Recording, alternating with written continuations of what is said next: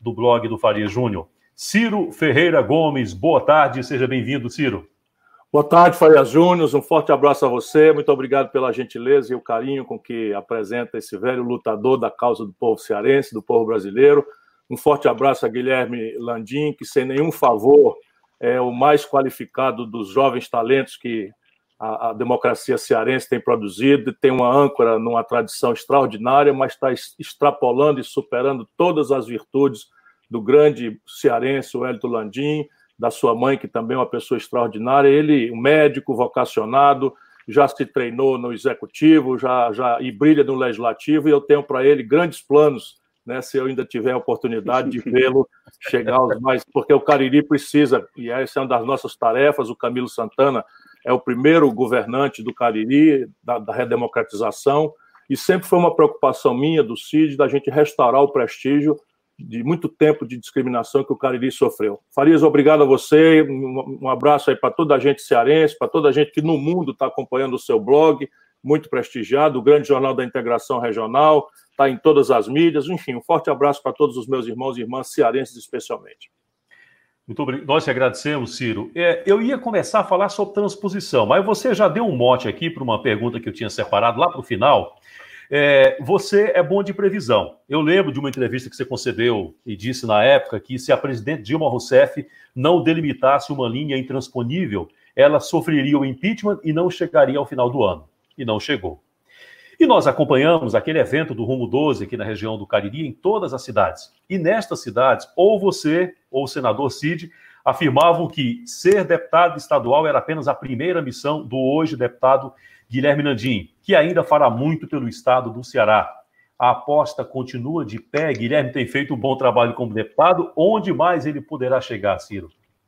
Ele tem feito um trabalho extraordinário, porque o Guilherme ele associa o que é muito raro no homem público, não é? A, a energia, a força, o lado, a posição que nunca vacilou, nunca deixou de ter a coragem, a audácia, mas ele nunca precisou também levantar a voz, é um homem de uma habilidade, de um diálogo, todo mundo quer bem a ele, é, e ele está crescendo, está crescendo, está se aprimorando, e eu penso que o Ceará é um estado que depende vitalmente da política. Nós não somos um estado em que o solo é o mais generoso do Brasil, ao contrário, 85% da terra do Ceará é um afloramento de pedras, é, uma, é, é, é rocha, não é imprestável para a agricultura de alta rentabilidade, aqui não dá trigo, não dá soja, essas grandes culturas que enriquecem o centro-oeste do Brasil.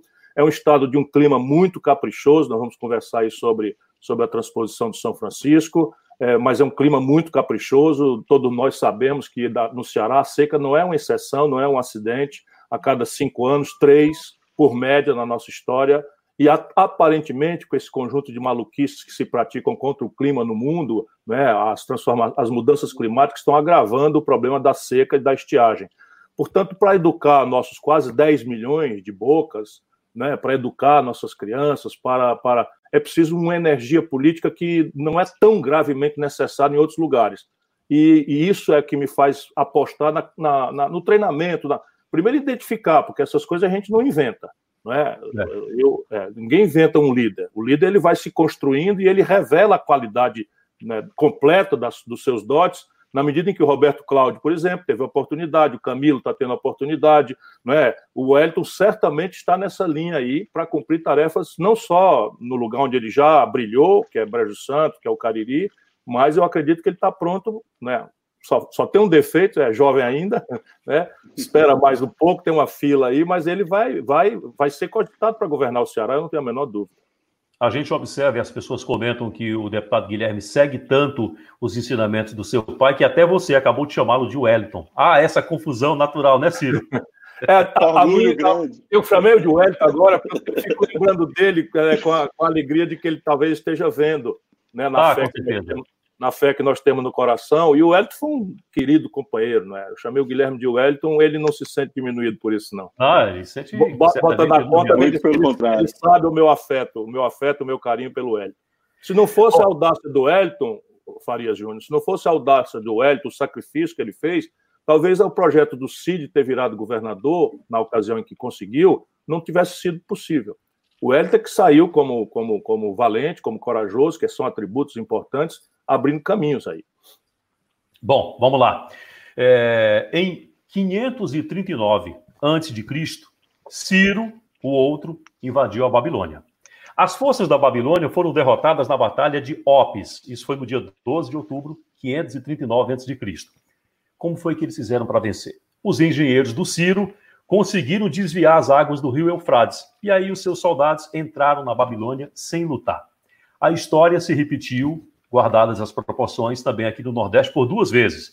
Uma quando Ciro Gomes é, construiu em apenas 90 dias o Canal do Trabalhador com 113 quilômetros de extensão. A outra quando Ciro Gomes foi chamado pelo então presidente Lula para tirar do papel a transposição do São Francisco. E aí nós temos aqui o Guilherme, que é deputado estadual, presidente da comissão que acompanha a obra da transposição, filho de Wellington Landim, e Ciro Gomes, que tirou essa obra do papel, conversando neste momento em que se anuncia para o próximo dia 26 a vinda do presidente Bolsonaro para inaugurar a obra. Nos fale um pouco uh, de toda essa história e desse momento que estamos para vivenciar, Ciro. É, eu, eu fui educado, Farias, no sertão do Ceará, né? E nem é o sertão do Cariri, não, é o sertão da zona norte do Ceará, ali do lado de Sobral, Tairauçuba, um processo de desertificação muito grave. E o meu pai era advogado, professor, mas o que ele era mesmo era vaqueiro, ele gostava demais, né? então ele tinha essa dupla personalidade, trabalhava até sexta-feira na, na, na, luta do direito, como professor da universidade que eles ajudaram a criar, e no fim de semana ia para o sertão. Chegava ali os BR-Obró, que a gente chama, setembro, outubro, novembro, meu pai já, já chegava em casa aborrecido, humilhado, porque ele conhecia as vaquinhas pouca que ele tinha pelo nome, aí ah, porque a vaca, não sei das quantas, está pendurada nas correntes, nas cordas. Isso a nova geração nem sabe o que é, mas era o gado emagrecia de um jeito tal que não conseguia ficar em pé, tinha que botar um surrão por baixo da barriga amarrado por umas cordas. E aquilo entrou na minha cabeça. Eu vi com os meus próprios olhos uma coisa absolutamente chocante, não é que foi algumas vezes, né? Uma delas é mais forte na minha cabeça. Eu garoto ali, 14, 13, 12 anos de idade, uma horda de famintos, né, em maltrapilhos, com a roupa rasgada, entrando na cidade e a polícia toda patética, né, sabendo que eles iam saquear, entrando no mercado, e, e, ninguém fazia nada, porque aquilo era uma cena chocante, deixa eu lembrar disso, porque isso aqui explica por que eu resolvi encarar qualquer que fosse a cara feia para, tendo a oportunidade, de fazer isso acontecer. E o povo invadia para tirar feijão, farinha, não tirava um, um, um, perfume, não tirava uma coisa que não fosse aquilo do de comer para as crianças. E eu cresci com essa convicção de que nós precisamos mudar isso. Hoje, o Ceará já é o estado é, mais preparado para enfrentar o semiárido de todos os estados brasileiros porque no meu governo nós, nós estabelecemos o projeto, um plano estadual de recursos hídricos. O Ceará criou todo um sistema que foi no meu governo, Secretaria de Recursos Hídricos, a Sohidra, introduzimos por primeiro lugar nessa inovação institucional em que a água bruta é cobrada, não é? porque hoje quem, quem, quem mora nas cidades paga água normalmente, não é? e ninguém reclama. E o, e o, e o grande, não é? com investimentos públicos pesados, não pagava. E aí, então, a ideia de você manejar a água. E eu acabei tomando muita intimidade com esse assunto. Quando o Lula me chamou para ser ministro, eu disse a ele que ia na condição dele me credenciar para fazer o projeto de, de, transposição de São Francisco. Ele disse: Não, eu quero fazer. Eu tinha ele, porque o, o Lula é, é, meio mágico na política. Ele, quando chegava na Bahia, dizia que era contra, quando chegava no Ceará, dizia que era a favor. Por quê? Porque existia uma, uma guerra né, de guardar água sem estudo. Era uma guerra normal, compreensível, mas o que, é que eu fiz? A primeira coisa, que eu fiz, eu fiz um plano de bacia, criei o um comitê de bacia, né, recuperei toda a agenda de recuperação do, do, do, Rio São Francisco e fui estabelecendo um debate mais razoável, mais racional. Botei o projeto, não o projeto, que o projeto é, deve, deve, deve dar uns, uns 20 metros cúbicos de, de papel assim, né? Mas eu pegava o escopo e ia. Fui na Globo, fui no SBT, fui na coisa, fui na, na CUT, fui na CNBB, fui procurar todo mundo e tal, explicar, olha aqui e tal. E era uma obviedade. Era uma obviedade. Qual é a obviedade? O Nordeste Setentrional, essa, essa esquina do Brasil, né, que começa ali, o, o, o Rio Parnaíba separando o Piauí do Maranhão. E o Rio São Francisco separa na, na boca do, da, do mar a Lagoa de Sergipe e na entrada separa Pernambuco da Bahia e depois Minas Gerais da Bahia. Nessa esquina, entre o São Francisco e o Parnaíba, não tem nenhum rio perene. Nenhum. Não é? Nenhum rio perene. Eles lá no sul não sabiam disso. Né? O debate em Minas Gerais não sabiam disso, não tem nenhum rio perene. Nós somos completamente sujeitos ao capricho da seca. Né?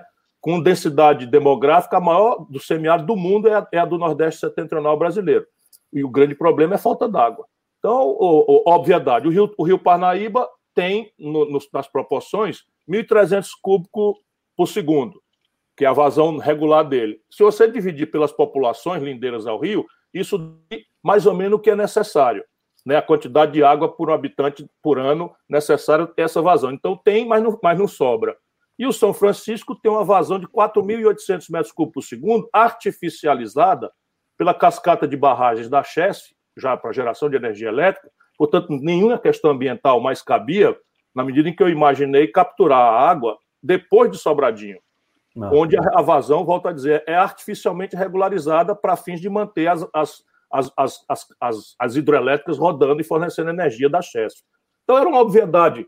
E aí começamos a testar, e aí eu, eu, eu criei um, um, uma ideia que foi a chave. Nisso a Marina Silva me ajudou muito e virou a posição, acabou virando, ficando a favor, porque era ministra do Meio Ambiente, porque eu percebi que não era necessário que essa água fosse bombeada todo o tempo todo. Por quê? Porque a gente podia inverter a lógica de administração da nossa própria água. Porque quando acabei de estudar, com os meus técnicos, o Ipédes Macedo é o maior cérebro em, em matéria de hidrologia no Brasil, eu consultei todo mundo. Não sei se eu estiver falando demais, você me interrompa, porque essa história eu amo demais. Vá seguindo aí. Guilherme vai fazer a sua pergunta daqui a pouco. O que, é que eu descobri? O lugar que onde mais falta água era o lugar que mais destruía a água, que mais desperdiçava água. Por quê? Porque a gente tem que administrar os açudes, as barragens, o máximo cheia possível, porque a gente não sabe se ano que vem é um ano de seca, se é um de dois anos, se é um de três anos. Então a gente mantém as barragens muito cheias, guarda a água para ter água no ano que vai faltar. Resultado: de qualquer forma, seca que seja para produção, para água, chove 300 milímetros, que é uma tragédia para a safra, mas é metade da água que chove 760 milímetros por ano. Resultado: o açude sangra e a gente perde essa água para o mar. Ou o açude cheio demais, 2 mil milímetros, ou seja, uma lâmina de 2 metros d'água, o sol bebe no ano. Então, o que, que, eu, que, que eu pensei? Ora, agora nós vamos fazer o inverso. Nós vamos administrar os açudes o máximo vazio possível. Vamos usar água para irrigar, vamos usar água para fazer fábrica para o interior, vamos usar água para tudo que for necessário.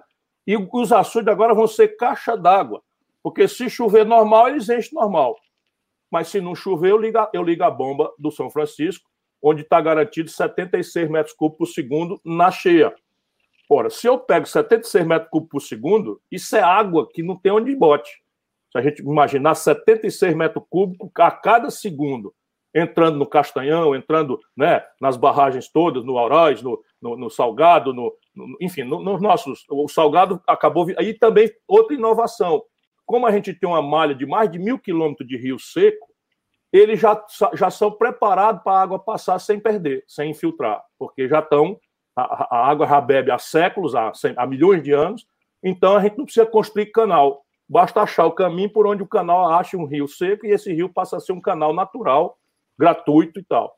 Como o Rio Salgado vai ser o principal canal do São Francisco. Pouca gente sabe, mas o Rio Salgado de vocês aí chega chega direto no Castanhão e a água do São Francisco vai entrar nele, a partir, se Deus quiser, agora desse dia 26. Guilherme. Ciro, primeiro lhe agradecer demais pela oportunidade de estar aqui com a gente, de ter aceitado esse convite. Para mim é uma honra e eu falar aqui hoje, não só para o povo do Cariri, para o povo do Ceará, mas também para todo o Brasil e o mundo através dos seus seguidores. É um prazer imenso e eu gostaria de começar falando é, da gratidão e do orgulho que todos nós temos de ter você como líder. Esse homem que é, teve uma amizade gigantesca com meu pai, que, como ele já falou, no momento mais difícil foi aquele que estendeu a mão e que em todos os momentos que nós, como representantes do povo aqui do Cariri, chegamos a ele ou ao CID como governador, sempre estiveram de portas abertas e tem aqui dezenas de realizações, centenas de realizações em nossa região. Então, gostaria de dizer aqui para você mais uma vez e para todos que te acompanham do orgulho, da honra e da gratidão de poder ter você como nosso líder. E na Obrigado. transposição, e na transposição, ele tem uma marca indelével sua e do deputado Elton Landim aqui no Ceará, que lá na década de 90 fazia aquele movimento arrecadando assinaturas e foi arrecadada um milhão de assinaturas aqui dos quatro estados para levar para o então presidente Fernando Henrique Cardoso, tentando fazer com que esse sonho se tornasse realidade. E foi você, como ministro, que enfrentou os entraves é, ambientais, é, as lideranças políticas e até religiosas contra, com preconceito em relação a essa obra, e você conseguiu vencer tudo isso. E para mim, hoje, continuando a luta do meu pai na Assembleia, como presidente da comissão especial de acompanhamento dessas obras, é um orgulho imenso poder ver que hoje está se tornando realidade, apesar de ter andado nesse último ano e meio muito mais lento do que andava antes, porque a média era cerca de 10 a 12% de andamento dessa obra por ano, e o, o, governo Bolsonaro pegou essa obra aqui do Eixo Norte com 97% da obra pronta, e agora, só depois de um ano e meio, que a gente vai ver essas, se Deus quiser, na semana que vem, essas águas chegar ao município do Jati, e para a partir daí já entrar na, no Cinturão das Águas, que é uma obra pensada e iniciada pelo governador Cid Gomes, e para fazer esse cinturão no estado inteiro, e que agora nós vamos ter outros desafios. E aí eu já queria, mais uma vez, pedir o seu apoio e a sua ajuda, que tem feito tanto nessa luta agora que está sendo travada contra é, é, é, esse governo, que infelizmente não olha para o Nordeste da forma como deveria. E o PDT e você têm atuado muito forte nisso. Mas nós temos outras lutas agora, que é o que? O custo dessa água. Me preocupa muito o que estão querendo fazer agora, querendo que o, o, Estado pague 300 milhões por ano por essa água. Isso pode inviabilizar completamente tudo que a gente sempre sonhou, que é o sertanejo ter acesso a essa água para beber e para produzir. E, além disso, também é, os recursos para que possa ser concluída essa obra é, magnífica que é o Cinturão das Águas. Então, você, com toda a experiência que tem nisso, que fez lá o Canal do Trabalhador, que era uma obra que muitos diziam que não saía nunca. E você fez em tempo recorde, salvou Fortaleza e a região metropolitana. E agora, mais uma vez, nós estamos aqui lhe chamando para poder ajudar o povo nordestino a ter acesso a essa água, como você sonhou, como Elton Landim sonhou, sonhou e tantos outros, para ter acesso de verdade e com um preço justo. Obrigado, Guilherme. Eu que fico orgulhoso de editar. E eu estou agarrado no serviço. Estou agarrado no serviço e a nossa luta aqui é, é tiriça que nem cantiga de grilo, como a gente chama lá no nosso, é no nosso interior aqui do, do Ceará, né? Não se acaba nunca que nem coceira em barriga de macaco. Ganhou uma etapa, tem que tem que já começar a pensar na outra. A água, Guilherme, já meus amigos lá de Pernambuco já me disseram que ela começou a rodar no rumo do Ceará. Portanto, tudo indica, é só cálculo de velocidade, isso é simples de fazer pela, pelo aclive e tal. Você é um grande médico, mas uma continha você ainda se lembra como fazer. Então, você tem a, a velocidade da água e ela vai chegar mesmo. Então, a não ser que o canal arrombasse no caminho, mas ele foi, ele foi verificado. E isso estando aqui, isso é o, o necessário.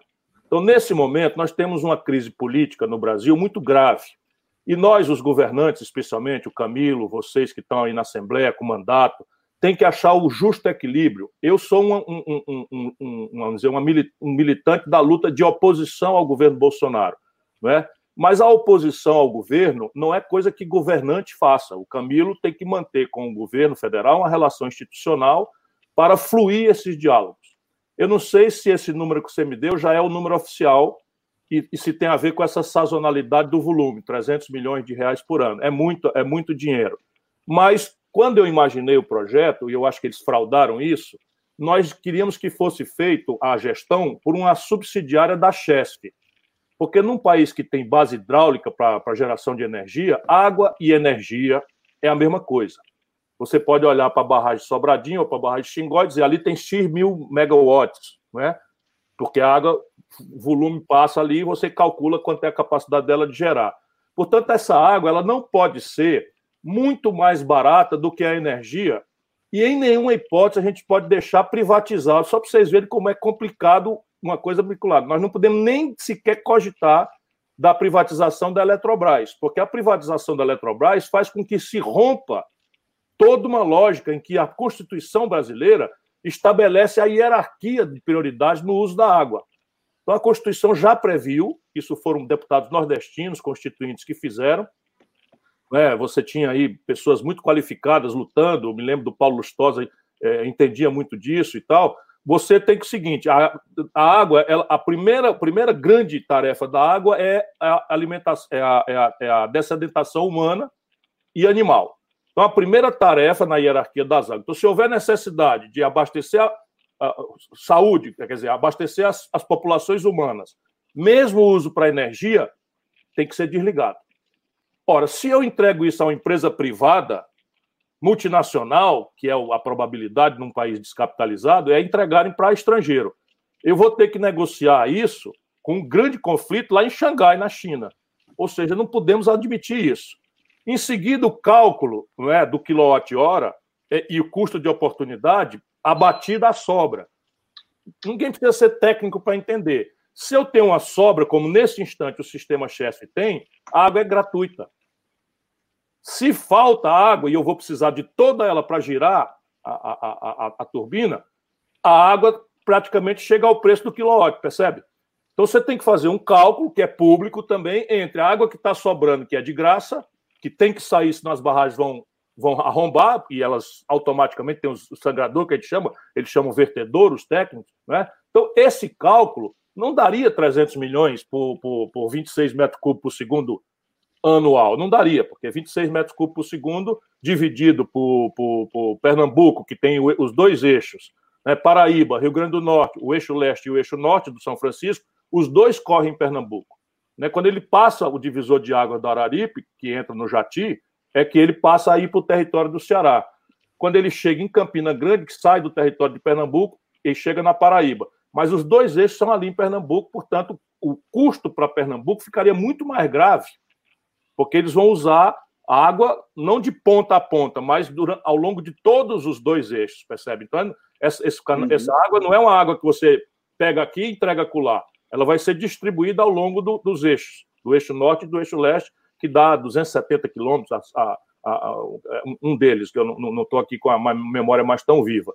E aí você tem, por exemplo, a Paraíba, que, que chega também dos dois, porque a Paraíba vai pegar um pedaço desse nosso, do eixo norte, e vai entrar é, também na Paraíba. Então chegam por baixo, o eixo leste chega em Campina Grande, distribui dali, e eles têm que fazer os eixos, da, os, eixão das águas dele lá, que nós estamos aqui já adiantado pela capacidade extraordinária do CID, não é, de, ver, de ver as coisas na frente e preparar o Ceará. Portanto, essa água, não é, nós vamos lutar para que ela seja barateada, a gente tem como fazer isso pela via da negociação com o governo federal, eles tiraram da subsidiária da Chess, não sei como é que eles vão administrar isso, e, e porque era melhor que fosse, porque dentro da Chesf pública, estatal, essa negociação quilowatt-hora água, sazonalidade, sobra água, falta água, seria mais simples, mais tec tecnicamente mais qualificado a discussão e não haveria ambições de lucro é, que um, um, capitalista privado multinacional certamente traria para de destruir uma, uma, uma, coisa tão importante quanto essa. Vamos lutar, vamos lutar juntos, fazer que isso seja. Acho que tem que ser paga, porque é, menos nós que já temos a COGÉ. Mas sabe quantos estados têm COGÉ? Nenhum, só o Ceará. Então você tem, todo estado tem CAGES ou, ou, ou, ou, ou SAI e cobra a água das populações urbanas. E, e, e a água bruta estão entregando no projeto Jaíba em Minas Gerais de graça. 70, 50 metros cúbicos por segundo, que é o dobro da vazão, da vazão contínua que nós precisamos do São Francisco. Tem vários projetos de irrigação recebendo água de graça, que não é direito, não está direito é. isso. Ô, Ciro, é, essa obra começou no governo do presidente Lula, você como ministro, passou pelo governo da presidente Dilma Rousseff, do presidente Temer, e agora será inaugurada pelo presidente Bolsonaro. Qual, é, qual foi a contribuição do presidente Jair Bolsonaro para a conclusão do projeto? Olha, o, o, o Guilherme deu aí um número. Quando a, a, a, o Michel Temer caiu, quando o Michel Temer acabou, o eixo norte estava com 97% pronto. E o eixo leste já Isso. tinha sido conectado com, a, com Campina Grande, portanto já estava pronto. Então, se ele conclui é, esses, 30, esses 3%, o que não o desmerece, porque eu sou muito zangado com, com, com a forma com que a própria Dilma tratou esse assunto. Né? O, o, o, projeto é de execução relativamente simples, porque ele, por regra, ele, a água desce por gravidade, mas ele tem que subir, né? então aí é bomba.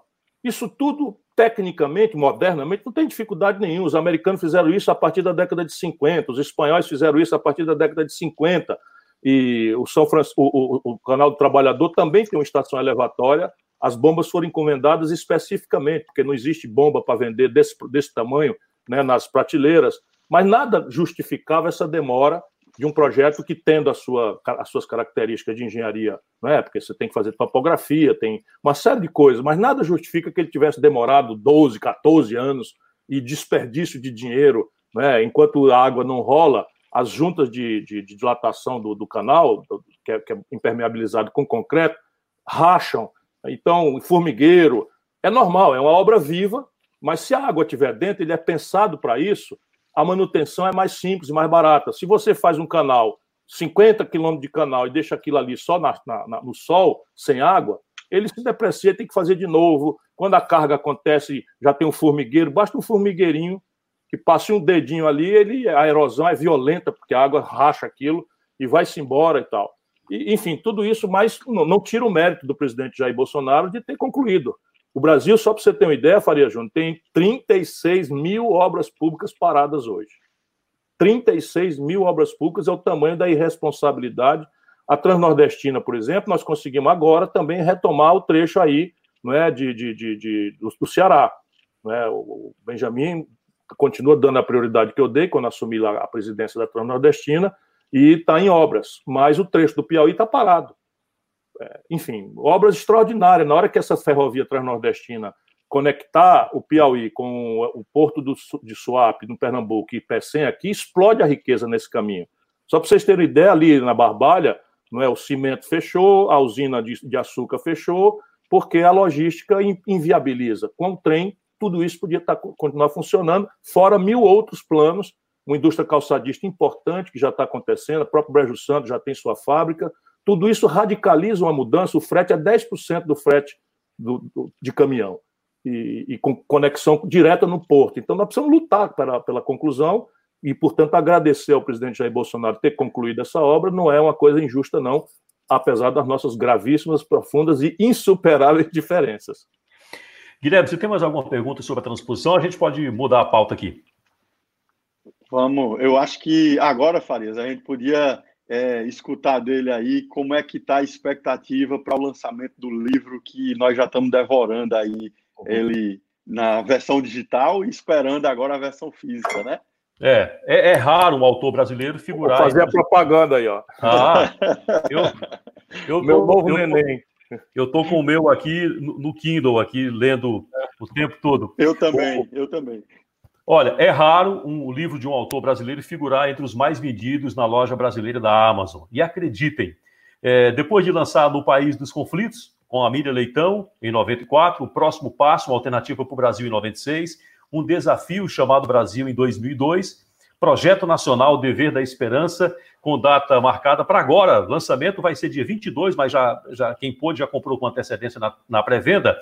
Está em primeiro lugar na loja da Amazon no Brasil. E um detalhe: quando você pega os 50 livros mais vendidos, o do Ciro está em primeiro lugar e os outros 49, não, infelizmente, não temos nenhum autor brasileiro. Ô, Ciro, uh, esse livro ele foi, obviamente, redigido num momento de muita turbulência. Como é que você conseguiu concentração e tempo em meio a toda essa turbulência pela qual passa o país? Como eu lhe disse, eu tenho assim, a sensação de ter nascido um filho, porque é, é uma obra que, que é dura de fazer, porque eu sou muito oral, né? trabalho demais. É, antes da pandemia, eu estava praticamente dormindo cada dia num lugar, pouco interessava calendário eleitoral, era a mesma rotina atendendo convites especialmente de jovens da universidade, fazendo palestras e, e, e, enfim. E aí o consolidado disso, hoje em dia você tem essas coisas né, de filmar, de, de, de ter eh, internet, de ter YouTube, essas coisas. Então, eu percebi, e, e porque começou a palestra, as palestras começaram a ficar grandes demais. Né? Então, eu comecei a cortar a palestra, porque eu, eu chegava numa reflexão e aí mergulhava para explicar aquilo. Já já eu, eu mais ou menos mostro para vocês. E aí a palestra ficava comprida demais, ficava duas palestras. Aí eu chegava no outro ponto e de repente eu estava falando uma hora e meia. Aí digo, pô, isso aqui já não está direito. E aí comecei a dizer, mas qual é a parte mais relevante e tal? Eu disse, olha, o livro é uma linguagem que está muito superada, hoje em dia é uma tragédia isso, né? a mídia eletrônica é a única que interessa para os jovens, eu compreendo isso, a informação descartável, o visual é muito mais agradável, mas é necessário, pensei, documentar isso. Eu acho que eu estou tendo aqui algumas intuições que não são nenhuma delas muito geniais ou nada geniais, elas são simplesmente a observação empírica, né, uma observação da realidade, sem minha cabeça ser intoxicada por ideologias que foram importadas do estrangeiro e que pasteurizaram o debate não só no Brasil, mas no mundo. Então, essa ideia de que o neoliberalismo é a resposta simples, tosca, equivale quase à religiosidade com que os certos marxistas, leninistas dos anos 40, 30 imaginaram resolver a equação da, complexa da humanidade. E aí eu resolvi, então, escrever. Então, comecei a escrever, isso demora dois anos, porque. Não é? Mas aí começaram algumas pessoas a quem eu agradeço. Eu, eu chegava em números, por exemplo. Eu, eu não tenho numa palestra a obrigação de dar um número exato, mas num livro já precisa ser exato. Então, eu tenho aí umas 700 pessoas, não é menos do que isso, me ajudando no Brasil inteiro. E são liderados por um professor Mauro Benevides Filho, todo mundo conhece como grande deputado, secretário. Maurinho. Mas o Mauro é, é, é, é PhD em, em, economia na Universidade de Vanderbilt, nos Estados Unidos. Professor Ataliba, Flávio Ataliba, que é, dirige, dirigiu durante muitos anos aqui o, o Instituto de, de, de, Planejamento do Estado do Ceará. É, não sei que nome tem hoje, o Guilherme sabe aí era o Iplance antigo, depois mudou de nome, e eles me ajudam. Tem uma equipe grande, eu, eu falo o nome deles, e tem o professor Gustavo Castanhon, que me ajudou também a consolidar. Então, algumas coisas estavam prontas, a palestra praticamente vem com os, com os, com os pontos, que é a vantagem do velho professor que não abandonou, ou do advogado que eu sou, enfim. Então, eu, eu pegava a palestra oral mesmo e pedia ao, ao Gustavo Castanhon, ele, ele trazia aquilo da, de uma hora de palestra, trazia para texto, mandava para mim, eu, eu penteava, corrigia, consertava e tal. Foi nessa dinâmica que eu acabei. E aí veio a pandemia. Né? Veio a pandemia e eu então precisava fazer uma revisão final desses números todos, da atualidade disso. Até menciono, foi no princípiozinho ali, março da, da coisa, eu, eu, já menciono a pandemia numa introdução. E embora você diz né, que está escrevendo é, em Fortaleza, isolado. Isso, isso. Então, então eu mando para a editora e eu estou muito satisfeito, assim, comigo mesmo, porque eu acho que é uma contribuição a um debate. Eu digo que é uma contribuição minha, pessoal. Vou correr risco de ser mal compreendido, porque isso não é tarefa de político, é uma tarefa acadêmica. Então, eu, eu, eu, eu colido com alguns conceitos é, muito superficiais que estão embalando aí certos equívocos bem intencionados, por exemplo, da agenda identitária. Tem um momento ali que eu reflito sobre isso. E aí, como eu lhe disse, uma coisa puxa a outra. Então, veja qual é a mais interessante das hipóteses. É uma coisa que está no nosso nariz, de todos nós, e a gente não viu. Não tem uma obra que eu conheça que tenha percebido, talvez precisasse né, completar o ciclo da desmoralização do PT para a gente acabar finalmente entendendo. Veja, o Brasil é o país que mais cresceu, Farias. No mundo capitalista, nem a China nos bateu ainda. Entre os anos 30, a Revolução de 30, e o ano 80. Nós crescemos 6,25% ao ano, todos os anos em média. Houve anos nós crescemos 15%. Crescer 7%, 8%, 10%, fichinha. Só para você ter uma ideia do, da proeza. E chegamos em 1980 com um terço da nossa riqueza extraída da indústria, que é um sintoma de modernidade da, do, do, padrão econômico, pelo menos nos padrões do século XX. Não é? Século XXI já vai pedir uma economia de conhecimento que não é tão de base industrial, mas é pós-industrial, e eu reflito sobre isso também. Mas o Brasil não pode se dar o luxo, nós estamos falando para cearenses. Onde a gente chega, as pessoas pedem, traga uma indústria para cá. Porque é óbvio, porque a agricultura primária de subsistência não, não, não, não, não dará oportunidade para o jovem de Brejo Santo, de Aurora, de Santana do Cariri. O jovem vai embora, porque não, não, não, vai, não vai, a não ser que seja uma agricultura tecnificada, de alta rentabilidade, que também as bases estruturais não estão dadas. Mas o Brasil, em 80, que vinha, tinha uma indústria que era. Veja, Farias, como é, é, é grave o argumento. Em 1980, a indústria brasileira representava a soma da indústria da China, da Malásia, de Singapura, do Japão e, e, e da Coreia do Sul, juntas e ainda sobrava um tanto. Em 1980, que, do ponto de vista histórico, foi ontem. É. Guilherme já tinha nascido, Guilherme? Não, 85. Olha aí. Então, você vê. Então, no lapso histórico, no ano 80, o Brasil era, era muito maior do que a China. Hoje, a China é 16 vezes o Brasil, do ponto de vista industrial. 16 vezes o Brasil. Então, quando esse, quando esse modelo que produziu isso, eu descrevo o modelo, como é que foi, tá, e, e, e, e, mostro de que morte ele morreu. Morreu de morte matada e morte morrida. Né? A morte matada é que era um modelo que dependia de fluxos internacionais de dinheiro estrangeiro, dinheiro emprestado, que na época, durante várias décadas, era muito barato e de longo prazo. Então o Brasil tomava dinheiro emprestado a 3% de juros ao ano, 3 anos de carência e 12 anos para pagar emprestações. E aí não tinha erro, tomava um bilhão de dólar emprestado nessa valsa, abriam a Petróleo Brás, que é a Petrobras, quando ela começasse a faturar, o faturamento de dois anos pagava um empréstimo que você ainda tinha oito para frente para pagar. Então, essa primeira perna. Esse dinheiro, em 79, morreu. morreu. Os americanos resolveram fazer uma grande guerra com o mundo, impondo uma taxa unilateral de juros que era de 3% para 29%.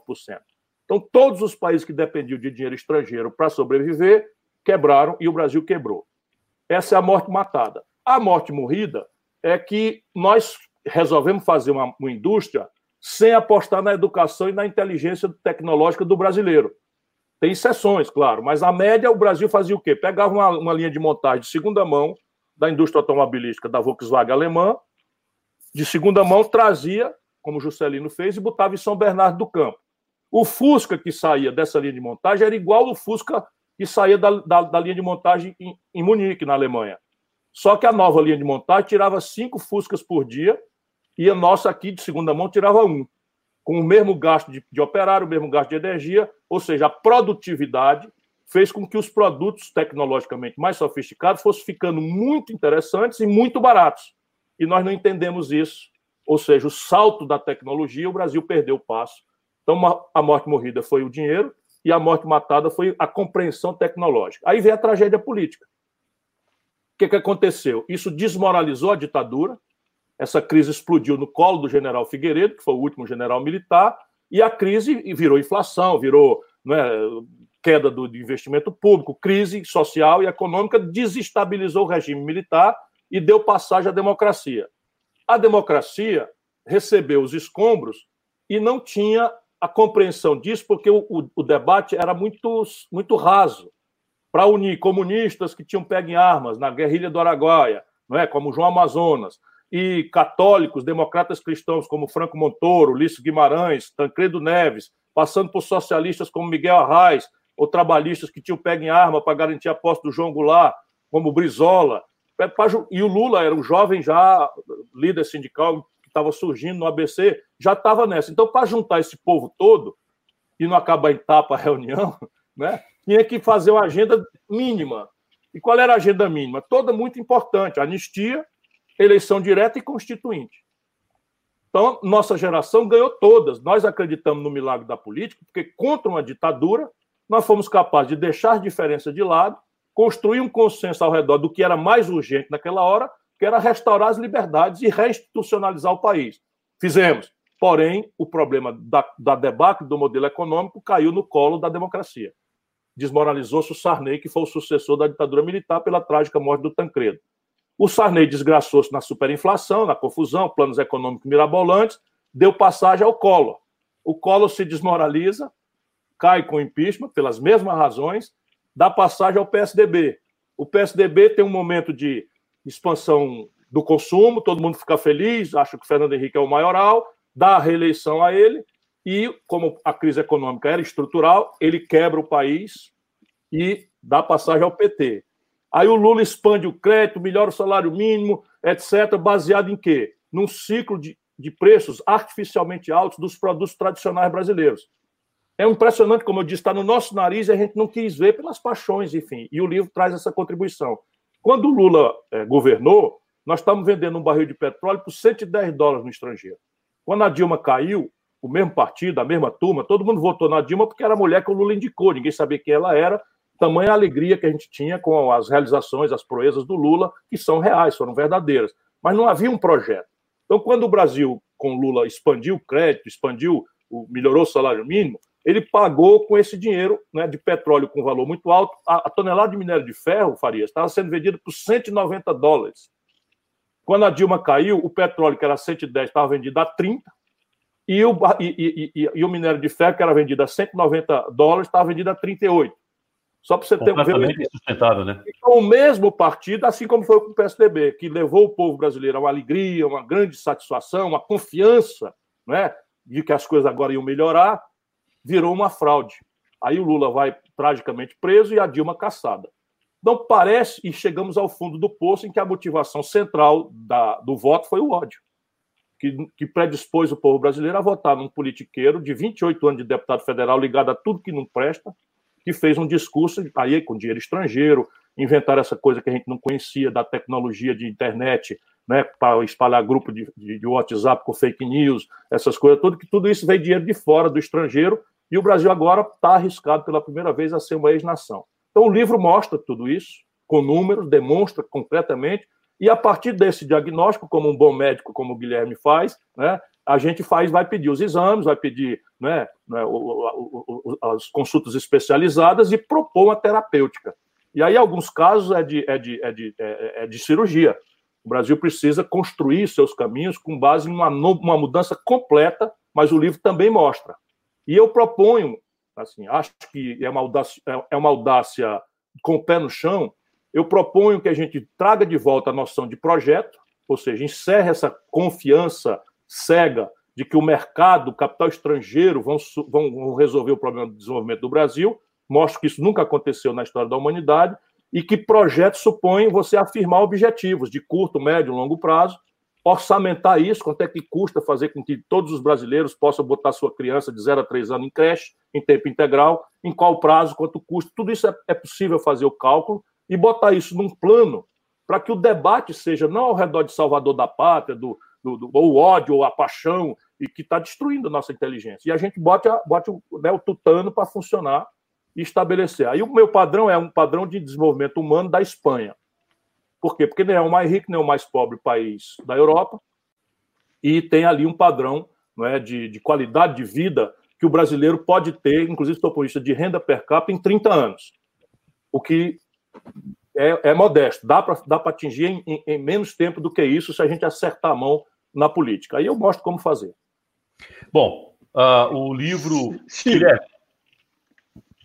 Farias, é, é, fazendo, vendo toda essa reflexão que você traz no livro, aí chega agora a gente nessa pandemia e escancara completamente e cai por terra isso que alguns aí falavam de estado mínimo e que o governo tem que ser menor e que não pode estar é, tá se metendo nessa área ou naquela outra, cai por terra completamente. Então eu já queria te ouvir em relação a isso e também para as pessoas que estão nos escutando aqui no Cariri, o pequeno comerciante, o microempresário, que não está tendo acesso de forma nenhuma a esse crédito que é vital para a sobrevivência das empresas e dos empregos, que são os grandes empregadores do nosso país, são as pequenas e microempresas. Aí eu queria saber de ti essa questão do Estado mínimo e o que é que a gente, que o Brasil tem que fazer nessa pandemia para que essas empresas e esses empregos não morram. Eu vou responder tua pergunta, Guilherme, de trás para diante, porque é a maior urgência hoje. Então, veja, os governos brasileiros, e o livro mostra essa aberração, dos últimos 20 anos, pegou um pedaço do Fernando Henrique, que se reflete como social-democrata, e pegou o PT, que se reflete como esquerda, e, isso é uma reflexão, volto a dizer, não é com negócio de paixão nem ódio, é uma coisa para a gente entender concretamente. Então, o grupo, o campo progressista brasileiro rendeu-se, e não é só o brasileiro, o estrangeiro também. Eu mostro que a debacle do pensamento progressista começa na Europa, que tem uma grande influência sobre o Brasil, e a esquerda europeia desertou da tarefa é, de construir alternativas, aceitou o dogma picareta, do ponto de vista intelectual, do neoliberalismo e imaginou um caminho de dourar a pílula, de humanizar o caminho selvagem né, do neoliberalismo. E fracassou e isso gera uma crise de inconfiabilidade na própria política. As novas gerações, graças a Deus, por isso você não sabe quanta importância eu dou, aparece um Guilherme Landim, porque hoje em dia o jovem pensa que a política é um pardieiro de pilantra, de mentiroso, de, de, de, de gente que está aí agarrado só para trás de privilégio, e isso desacelera a política. E a política é a linguagem da, da mudança institucional, é a linguagem da democracia. Então, o, o, livro reflete sobre isso. Mas repare aqui no prático: esses grupos no Brasil, PT, PSDB, cometeram um desatino, que também eu testemunhei de perto. Qual é o desatino? Eles permitiram que 85% de todas as transações financeiras, ou seja, o crédito no Brasil, fossem monopolizados por apenas cinco bancos. Isso não tem em nenhum lugar do mundo. Os americanos, que são país do capitalismo, depois de uma brutal desregulamentação em que era proibido, quando eu fui estudar em Harvard, eu tinha minha conta num banco chamado Bay Bank, da Harvard Square, porque é um município chamado Cambridge, e o outro lado do Rio é a mesma cidade, é Boston. Pois bem, lá o Banco de Boston não podia atravessar o Rio. Eles não admitiam concentração nem regional, quanto mais nacional. Pois bem, depois deles brutalmente desregularem, que deu naquela crise de 2008, que arrastou o mundo inteiro e explica a debacle brasileira, por exemplo, eles hoje têm 5 mil bancos competindo. E o que é competição? É igual a competição do, da padaria. Eu vendo mais barato, eu agrado o freguês, eu vou deixar em casa, não é? Para eu ganhar o freguês. Mal comparando, o banco é também assim. Como é que ele compete? Baixando o preço do dinheiro, que é o juro, e as tarifas, que são os serviços que ele presta. Pois bem, esses cinco bancos hoje jantam de três em três meses em São Paulo e combinam. E se eles não tiverem freguês, o que, é que eles fazem? No fim da tarde, todo o saldo de caixa deles, o governo pega emprestado e remunera a taxa mais alta do mundo. Então, essa é a explicação. Então, essa isso é o que eles não querem que seja levado ao debate no Brasil. Isso foi feito basicamente pela esquerda, a autorreferida esquerda brasileira que, quando assinou aquela carta aos brasileiros, se comprometeu com isso. Então, o que está acontecendo hoje, Guilherme? Só para o nosso povo saber onde é que a gente tem que protestar, e vocês aí têm que repetir isso na Assembleia, brigar, porque eu estou me esgoelando diariamente. Quando abriu a pandemia, 48 horas depois da pandemia declarada emergência pelo Congresso Nacional, o Banco Central do Guedes e do, do Bolsonaro liberaram para esses cinco bancos 1 trilhão e 200 bilhões de reais Tri, trilhão é, é, é, dinheiro que a gente besta como nós não sabe contar. É mil bilhões, tá? Um trilhão com T de tapioca e 200 bilhões entregaram 48 horas depois o caixa dos bancos. Um trilhão disso, caixa do Banco Central, dinheiro público, dinheiro que pertence aos empresários, que pertence ao povo brasileiro. Entregaram de graça para os bancos, sem normatizar, sem dar determinação normativa ou legal nenhuma, na crença de que se eles entregam para os bancos uma montanha de dinheiro, os bancos vão repassar esse dinheiro, expandindo o crédito e diminuindo o preço do dinheiro, que é o juro. O que, que a gente observa de lá para cá? O crédito encolheu e a taxa de juros, incrível e criminosamente, no meio de uma tragédia que daqui para domingo vai matar 50 mil irmãos e irmãs nossas no Brasil, irresponsabilidade criminosa do governo, os bancos aumentaram a taxa de juros. Aí você diz, mas como? Esse dinheiro está onde? Pois bem, todo empossado na mão dos bancos, chega no fim da tarde, a negada pensa que, eu, que isso não é verdade, porque ninguém lê esse canto nenhum, porque eles controlam a grande mídia. Então chega no fim da tarde, essa montanha de dinheiro público, eles emprestam para o governo, que está pagando agora, caiu para 2,75 a taxa Selic, quando faz 10 anos, 11 anos, que a taxa de juros lá fora do Brasil é negativa. No Japão, na Europa, nos Estados Unidos. Hoje você toma mil reais emprestado na Europa, termina o ano, você está devendo 970. Só para você ter uma ideia do que é taxa de juros negativo. Você devolve para o banco menos do que você tomou em valor nominal. Percebe? Então, no Brasil, e eles estão rolando essa dívida com três pontos acima da Selic no dia seguinte. Então, para que, que eles vão emprestar para o microempresário? Correr risco, ter que carimbar papel e tal. E aí, como é que eles fazem? Eles não negam o, o, o pobre do, do, do microempresário está aí, implodiu o faturamento, porque a única saída é o isolamento social. Ele, ele perdeu 30%, 40% de faturamento ali em abril, e aí ele, ele, ele vai para o banco, o banco diz assim: você quer quanto? Eu digo, eu quero 150 mil reais. Então está aqui. Você me dá, bota 150 mil depositado aqui, a Caixa Econômica está fazendo isso. Eu estou lá desesperado pedindo 150 mil. A condição para ele me emprestar, eu manter 150 mil aplicado no banco, pagar um seguro, pagar uma taxa de permanência, né? É, é, é, é enfim, e garantia real. E ainda pede um cadastro se o cabo tiver inadimplido em algum momento, 5 milhões e 500 mil microempresas já estavam no Serasa antes da pandemia, o livro mostra isso também, e aí colapsou. Simplesmente eles estão produzindo, Guilherme, a pior crise econômica do mundo. Porque no mundo inteiro, os governos correram para fazer o oposto. Nos Estados Unidos, o Fed, que é o Banco Central Americano, pegou o dinheiro, imprimiu. E não foi imprimir o tostão, não, imprimiu 2 trilhões de dólares, tirou os bancos do meio e fez o dinheiro chegar direto nas empresas. Direto nas empresas. Com carência, com tudo. Aqui, Sem atravessador, né? Tiraram os atravessadores, porque dada a urgência. Porque se o camarada colapsa o faturamento, como é que ele paga a folha? Então, aqui o Congresso Brasileiro fez um projeto para microempresa com 36 meses de prazo para pagar, oito meses de carência, dispensa o cadastro antigo e criou um fundo garantidor em que, se o cara não pagar, o Tesouro Nacional pagaria dois terços do que, do que ele tomou emprestado. O, o Bolsonaro vetou. Então, vetou o, o, a carência, que basta isso. Se, como é que eu posso, com o meu faturamento perto de zero? Você imagina uma empresa turística. Né, uma empresa turística em Fortaleza, um restaurante. No dia que não precisou o governo dizer, olha, vai ter lockdown, nada disso. No dia que só chegou um bicho aí que está matando o mundo todo, e na Itália morreu gente pra cacete e tal, a turma sumiu dos restaurantes.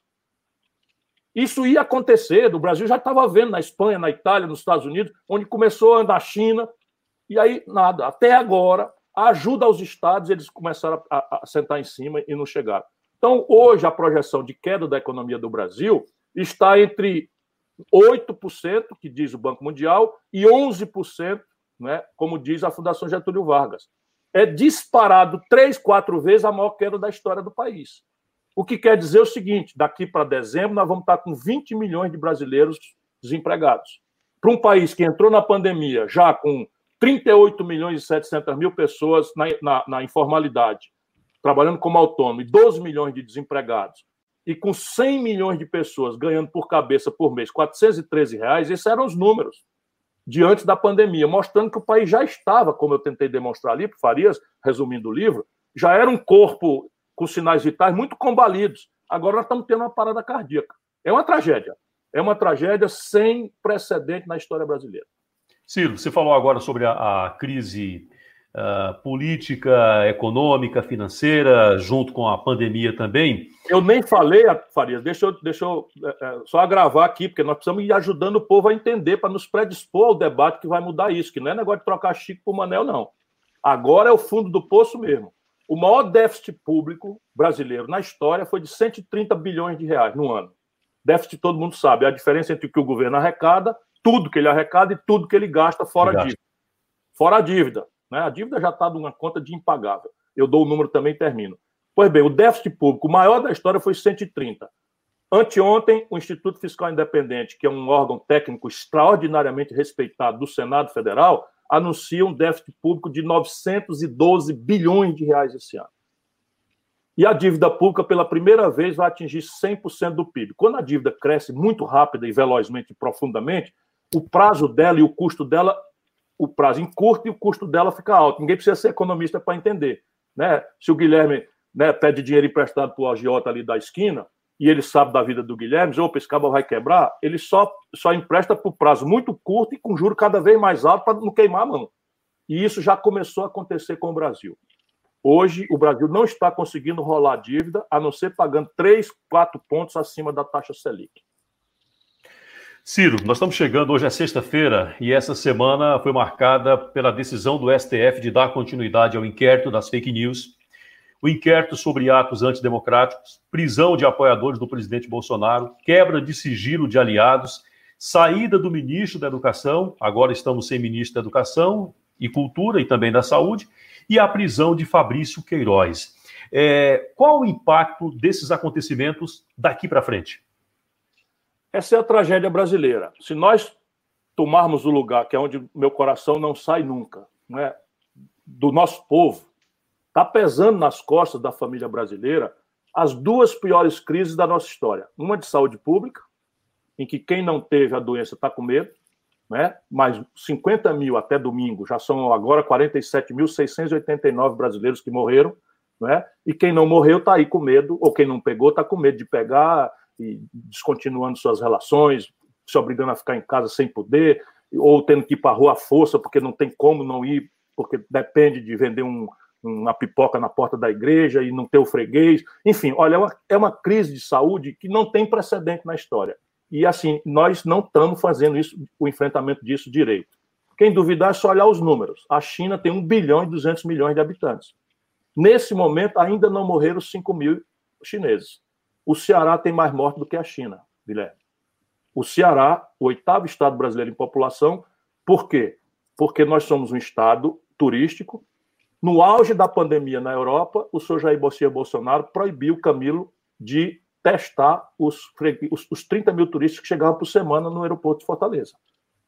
Então, a América do Sul tem o mesmo clima, a mesma contradição de renda, o mesmo povo, igualzinho o Brasil. E eles todos juntos, menos o Brasil, têm 10 milhões de habitantes a mais. Pois bem, o Brasil está com quase 50 mil mortos, eles não têm um terço disso. Então, você vê claramente que o erro de condução da crise social e da crise de saúde pública é um genocídio produzido trocar três ministros da saúde em meio à pandemia, nomear um general de intendência da ativa e esse ocupar os 23 cargos técnicos do Ministério com militares, nenhum com qualquer experiência no trato da saúde pública, por pura birra do presidente da República, é um, é um, é então está aí uma crise que a gente já devia todo mundo pegar junto e ajudar. Não é assim que está acontecendo. A segunda já descrevi e vou ser mais breve. Nós estamos destruindo 20 milhões de postos de trabalho e destruindo 6 milhões de microempresas no Brasil. É disparada a pior crise econômica da história. Não tem um plano. Eu estou dizendo, fure meu olho com ideia. Né? Fure meu olho com ideia. Bota um plano aí para eu botar defeito, para eu aplaudir, para eu dar uma sugestão. Não tem um plano, não sabe o que fazer. A última declaração do Guedes é criminosa, dizer, olha, nós temos que insistir nas reformas. Qual é a reforma? Vender a Eletrobras numa hora que ninguém quer comprar Brasil. Percebe? Nós somos uma casa que está pegando fogo os editoriais dos jornais estão mostrando esses números que eu estou falando, que aqui é censurado, lá fora todo mundo sabe. A aversão a risco faz com que o real seja a moeda que está mais se desvalorizando entre todas as moedas do mundo. Toda moeda no mundo está se desvalorizando, o real é que mais se desvaloriza, quase 40% de janeiro para cá. Isso significa que o salário do nosso povo, na prática, a médio prazo, perdeu 40% do poder de compra, porque as, os preços das coisas, quando a crise passar, vão acompanhar o dólar. Porque quando você compra um pão em Brejo Santo, você não está fazendo cálculo de câmbio, mas o, o, trigo que chega em Brejo Santo para o padeiro fazer, para a padaria fazer o pão, é comprado em dólar. Se o preço do dólar sobe, daqui a pouco o preço do pão vai subir. Quem precisa comprar remédio já sabe o que eu estou falando. Subiu aí uns 30%, porque é tudo importado do estrangeiro. E assim vai. Então você tem essa segunda crise econômica e não tem um plano. Não tem um plano, nem sequer uma compreensão da profundidade da crise. E o terceiro plano é esse que você colocou e que eu né, né, fico também com o meu coração muito angustiado, porque o Bolsonaro, como sabe que perdeu a batalha na questão da saúde pública, perdeu a batalha na questão da, da, da, da economia, ele criou um terceiro campo de batalha onde ele tenta radicalizar os seus. E nisso ele está remando com uma motivação que ontem mostrou o Lengo, como a gente chama aqui. Né? Por quê? Porque ele não está fazendo isso porque ele quer fazer uma coisa para o Brasil e o Supremo não deixa. Ele está ele tá dizendo isso para os radicais dele. Qual é a coisa que ele quer fazer, pelo amor de Deus, que o Supremo não deixou? Qual é a coisa que ele quer fazer que o Congresso não deixou para justificar ele descer e se abraçar com gente que está propondo fechar o Congresso, voltar à ditadura, fechar o Supremo Tribunal Federal? Só tem uma coisa, que é o que ontem a máscara caiu: proteger os filhos bandidos dele. Sendo que eu estou cansado de saber há muitos anos, eu fui contemporâneo do Bolsonaro na Câmara Federal. O único dinheiro que o Bolsonaro, público, administrou na vida dele foi o dinheiro do gabinete dele. Roubava. É só você quiser, Faria, você é um grande jornalista, por isso que é muito acreditado aí por todo mundo, entra, entra no portal da transparência e vê quanto é que o meu gabinete gastava com gasolina, com publicidade, com não sei o quê, quanto é que o dele gastava. Tudo nota falsa, nota fria, para ele botar o dinheiro no bolso. Cinco funcionários fantasma assinando recibo para ele botar o dinheiro no bolso. E ele ensinou, ele corrompeu os filhos. E os filhos, para além da roubalheira de dinheiro, se conectaram com o banditismo explícito das milícias do Rio de Janeiro. E aí você vê, pô, é um negócio, e ele sabe, o Ministério Público do Rio já está chegando muito no fim das investigações, eu já tenho as informações. O Supremo já chegou nos outros filhos com o negócio de fake news, dinheiro sujo, de empresário brasileiro e estrangeiro. Então, todo o desespero dele essa, essa, essa, essa, abrir azar com o Supremo, abrir azar com, com, com o Congresso, é para tentar mostrar aos dentes que não tem, imaginando que nós estamos com medo de um golpe militar, cuja base ele não tem também.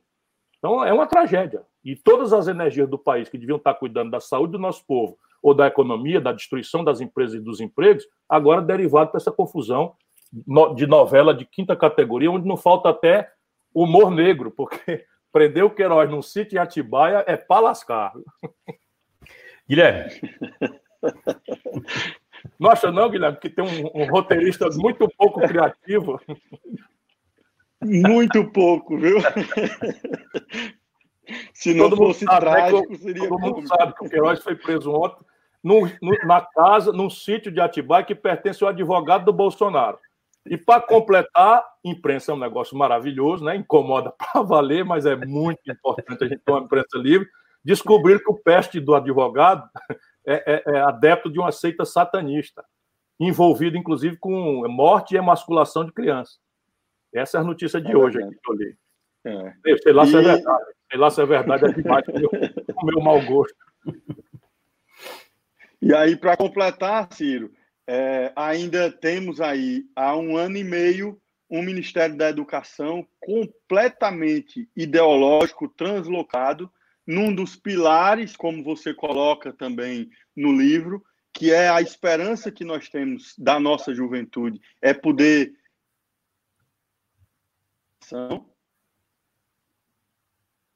Tá dando para ouvir, Farias? Sim, travou, mas, mas seguiu. Repita a última frase, por favor. Pronto, então, é, é, a esperança que nós temos é a educação poder transformar a nossa sociedade e poder levar esse exemplo belíssimo que nós temos aqui no Ceará, iniciado lá em Sobral, com o CID, e depois é, reverberado para muitas cidades do estado, a exemplo aqui de Brejo Santo, que, por sinal, o prêmio que foi dado nacionalmente tem três edições, Ciro, e o, a, o aprendiz conseguiu até vencer Passar, por uma claro. das vezes o, o, mentor. Nós conseguimos vencer Sobral. Depois Sobral retomou o seu lugar e já é vencedor por duas vezes.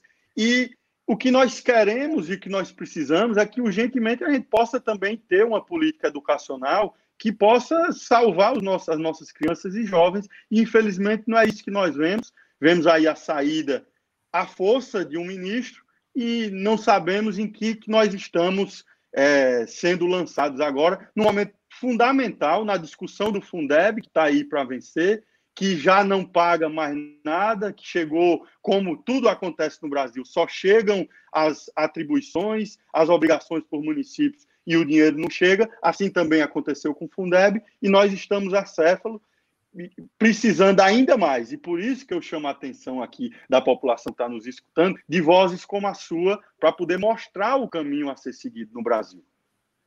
Guilherme, você sabe, eu vou apenas aproveitar a qualidade da sua questão é, é, é para dizer que o filho do pobre, antigamente, né, podia sobreviver, melhorar de vida com várias alternativas. Hoje em dia, essa alternativa não existe mais. Só tem uma saída para o filho do pobre mudar de vida, se libertar da humilhação, da miséria, da pobreza e, e, e valer por si mesmo e não depender dos outros. Educação pública gratuita de qualidade. E as práticas produtivas, a bodega mais simples não vai sobreviver se essas novas práticas produtivas não forem disseminadas no meio de todo mundo. O que quer dizer capacitação científica e tecnológica da nossa estrutura produtiva. É simples de entender. Como é que eu pagava um quilo de feijão em Brejo Santo é, é, é, até 20 anos atrás? Era assim: quanto custa produzir um quilo de feijão meia légua fora da cidade, com qualquer tipo de caroço, com qualquer tipo de, de clima, com qualquer tipo de lagarta e perda? Eu calculava quanto eu gastei, botava 10%, que era o leite das crianças, em riba do, do que eu gastei, e quem quisesse comer feijão em brejo, que pagasse isso daí, porque os preços se formavam localmente. Hoje em dia, sem que a gente perceba, o feijão do Paquistão pode chegar em Brejo Santo mais barato do que custa produzir o mesmo feijão meia légua fora do centro de Brejo Santo. Por conta de ganho de produtividade porque desenvolveram uma semente selecionada que tem 30, 35, 45, 50, 100% maior de, de, de, renta, de produtividade, um planta 10, porque tem mecanização e escala gigantesca, você, em vez de ter uma rocinha né, de, de, de, de, de, meia tarefa, de duas tarefas, que vocês medem aí, em sobrar a gente mede hectare e tal, lá é o seguinte, é um milhão de é. hectares e uma máquina puxando a cor de manhã, de tarde e de noite com, com um gel referenciado, bota o fertilizante com, com GPS, porque naquele pedaço de chão no, no, ano passado, quando ele passou, ele já mapeou. Eu já vi tudo isso acontecendo, está acontecendo. De maneira que estou mostrando aqui que o filho do pobre de Brejo Santo, que produzia feijão e tinha garantia de renda, não vai ter mais. A única chance que ele tem é da gente entregar para ele essas práticas novas, que presume uma boa base educacional, inclusive, e em seguida, uma adaptação às novas práticas de trabalhar, de produzir, de empreender. Né? Pois bem, no Brasil, isso não é por acaso. O Brasil está sob intervenção de um serviço de inteligência estrangeiro que quer nos destruir como competidor internacional. O livro mostra isso. Não pense que é paranoia, não pense mesmo. Os americanos, por exemplo, votaram uma lei, Farias, que determina que qualquer empresa do mundo que vender dentro do mercado americano ou qualquer empresa que abra o seu capital na Bolsa de Valores dos Estados Unidos, a justiça dos Estados Unidos pode determinar uma providência dentro dela, onde quer que ela esteja. Pois bem, a Embraer, antes de ser entregue para a Boeing, um juiz de Nova York mandou um espião para cá, que está lá dentro da Embraer. A Petrobras, que eles estão esquartejando, também tem um cabo determinado pela justiça, que é tudo do serviço de inteligência, de, de engenharia reversa, de espionagem intelectual, de propriedade intelectual, porque o Brasil é campeão mundial na tecnologia de águas profundas do pré-sal, que foi desenvolvida com dinheiro público aqui como desenvolvemos com dinheiro público brasileiro o KC-390, um supercargueiro da Embraer, e a transferência tecnológica de um caça chamado Gripen pela Saab sueca. Então, eles não querem que o Brasil seja um país industrial porque não tem esse lugar no mundo para nós. É competição, não é negócio de paranoia política, de guerra, não, é competição mesmo. Qualquer lugar que o Brasil deixar de importar e qualquer coisa que o Brasil passar a exportar vai causar prejuízo a uma mega corporação europeia, chinesa oriental, porque coreana também, ou americana. Então, eles ficam garantindo que esse, que esse, que esse nosso esforço não aconteça. Então, isso tudo quer dizer destruir a educação, destruir a cultura, destruir a ciência e tecnologia. Então, se você perceber, ele fechou o Ministério da Cultura, botou um colombiano psicopata, você está falando ideologia, não tem ideologia de nada. Eles, eles nobilitam a psicopatia deles com um negócio de ideologia, tem nada de ideologia, nada. Porque um presidente da República conservador está cheio deles no mundo. Aí você tem uma ideia conservadora, né, de exacerbar uma pedagogia individualista, de não estimular o, o associativismo, enfim, está tudo certo. Dentro do debate, o povo que escolhe. Mas eles estão levando é a psicopatia. E a intenção estratégica é destruir, destruir. Então, o Ministério da Ciência e Tecnologia está com o menor investimento da história. Numa hora em que a ciência e tecnologia é o outro nome de soberania nacional. O Ministério da Educação, eles botaram um colombiano amalucado, depois botaram esse babaca semi-analfabeto que está saindo, e não duvide, vem um pior, porque a linha de coerência é destruir. A cultura foi destruída.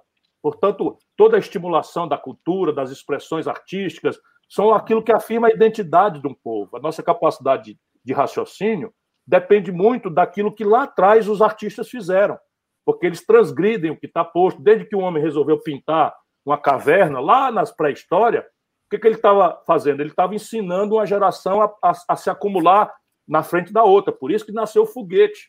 Não fosse a pinturazinha lá na caverna, o cara disse assim: eu vou pintar isso aqui, isso aqui vai sobreviver a mim. Então eu estou começando a transmitir valores. E aí isso virou escrita, e a escrita virou não é, a possibilidade de, de, de compartilhar conhecimento, e isso virou foguete. É. E isso tudo é muito bem pensado. E nós temos que lutar, lutar muito pesadamente contra isso. Bom, por falar em, em, em, lutar, em projeto, ontem teve mais um evento Janelas pela Democracia, com o PSB, PDT, Rede, PV e Cidadania. É, o PCdoB também, para nossa grande alegria ontem. PC do B também. E aí o senador Rodolfo Rodrigues, no, numa entrevista à Carta Capital, ele disse o seguinte, que queria uma frente cada vez mais ampla, inclusive com o PSOL e o MBL. Isso é possível? Depende das urgências. E a gente tem que ajudar o povo a entender para não misturar gato com sapato, né? E alho com bugalho, porque tem muita gente conservadora aí que vão inventar novos mitos com essa ideia gen generosa de vamos todo mundo, vamos todo mundo, vamos para onde, cara? Espera um pouquinho. Vamos todo mundo, vamos para onde? Né? Para o brejo eu não vou, não. Para o brejo eu não vou, não. Se quer levar meu povo para o brejo, eu estou em outra direção. Eu vou no rumo oposto e vou chamar um bocado de gente para lá. Então, aí a gente esclarece para o povo entender. Então, você tem três urgências hoje no Brasil que pede união de todo mundo, aí todo mundo mesmo. Primeira urgência, já falei aqui, vou falar de novo, porque é ali que está meu coração: salvar vidas. Nós precisamos exigir que o governo, enquanto ainda dá tempo de salvar muitas vidas, mude de rumo. Acabe com essa coisa anticientífica, que nomeie um, um, um, um profissional que qualifica o ministério com técnicos, infectologistas, é, imunologistas, né, valorize a pesquisa. O Brasil pode desenvolver, né, nós temos a Fiocruz, temos o Instituto Butantan, nós podemos entrar aí numa grande, é, numa grande cooperação internacional e está tudo fora. Parar de político ficar recomendando remédio, o nome disso é charlatanismo. Como é que eu, Ciro Gomes, mais bem querido que eu possa ser, vou chegar agora porque o povo me quer bem, me respeita, pelo menos uma parte grande do meu estado, né? E eu agora vou chegar na televisão, meu irmão, tome isso aqui. Que é isso? Eu não estudei para isso, eu não estou qualificação para isso, eu não sei qual é o efeito colateral disso. E aí é um vexame. Então, mudar para salvar vidas. As expectativas hoje, do jeito que o Brasil está fazendo com o seu Bolsonaro, é de que vão morrer entre 80 e 120 mil mortos. Isso é são as simulações hoje do Imperial College de Londres, da OMS e das universidades aqui no Ceará, aqui no Brasil. Segundo, salvar empresas e empregos. É preciso que o crédito chegue, que é preciso determinar que esse dinheiro saia dos intermediários, pegar o Banco do Brasil, a Caixa Econômica, o Banco do Nordeste, e eles estão entregando isso para o Centrão, para roubar. Nós tivemos o vexame agora, o Banco do Nordeste, dezenas de bilhões de reais de patrimônio, entregue para um camarada que foi lá, todo mundo de gravatado, champanhe na mão, comemorando a posse do Peste, 24 horas depois demite o cara porque é picareta. Qual é a seriedade disso, meu irmão? Qual é a seriedade disso, pelo amor de Deus? Que, que, que, que mínimo respeito, porque aqui o Banco Nordeste não está lá na grande imprensa do Sul, mas se isso fosse lá, o escândalo era global. Não é? Nós estamos salvar empresas, salvar, salvar empregos, estamos juntos. Não é? Vamos enfrentar a escalada autoritária, as ameaças, os arregantes de golpe, negócio de agitar milícia dentro de PM, que a gente já viu aqui no Ceará onde é que querem chegar, deram dois tiros no peito de um senador da República, despudoradamente. Estamos todo mundo junto. Aqui até aqui estão as urgências do Brasil: salvar vidas, salvar empregos e empresas, salvar as liberdades democráticas. A partir daí, nós temos que aprofundar nossas diferenças em duas missões. A primeira, o que aconteceu com o Brasil para chegar mais fundo do poço? Precisamos entender isso. O que aconteceu com o povo brasileiro que deu vitórias a pessoas como Fernando Henrique, o Lula, tantas vitórias e agora vota num desclassificado e ainda um terço do povo brasileiro sustenta um governo trágico como esse. Mas precisa ter humildade para entender nosso povo. Não é o povo do Ceará, onde o Bolsonaro tirou o terceiro lugar. Não é? Nosso povo aqui, eu tenho esse orgulho de me, de me gabar por onde eu ando, porque o povo do Ceará é outra conversa. Mas quando você desce para São Paulo, Farias, São Paulo, Rio de Janeiro, Minas Gerais, os estados mais ricos do Brasil, Rio Grande do Sul, Paraná, Santa Catarina, o, sul, o norte do Brasil todinho, Amazonas, né, né Pará, o, o centro-oeste do Brasil riquíssimo, né, Goiás, poderosa Goiás, né, o poderoso estado né, é, é, é do Mato Grosso, Mato Grosso do Sul, 70% do eleitorado votou nesta, nesta aberração. Ou a gente tem humildade para procurar esse povo e entender. E eu tenho a minha hipótese: o povo votou com ódio porque aquilo que eu já descrevi. Sentiu que o PT foi uma, um grande estelionato eleitoral. Fez uma coisa muito boa no começo, prometeu que era para sempre, botou uma pessoa que ninguém sabia quem era, ela foi lá e fez o oposto do outro. E aí, por cima do desemprego, que era 4, virou 14. O crédito expandiu de, 50, de 15% para 55% do PIB, virou 63 milhões e 700 mil pessoas antes da pandemia, com o nome sujo no SPC. 5 milhões e 500 mil microempresas foram para o Serasa, para inadimplência no governo da Dilma. Então você pega uma crise econômica sem precedentes, que vai ser superada agora, e em cima disso, um estelionato eleitoral, né, a promessa de que as coisas vão, vão lucrar, faz um tarifaço no dia seguinte que ganha a eleição, e o camarada em casa, humilhado, liga a televisão e toma roubalheira.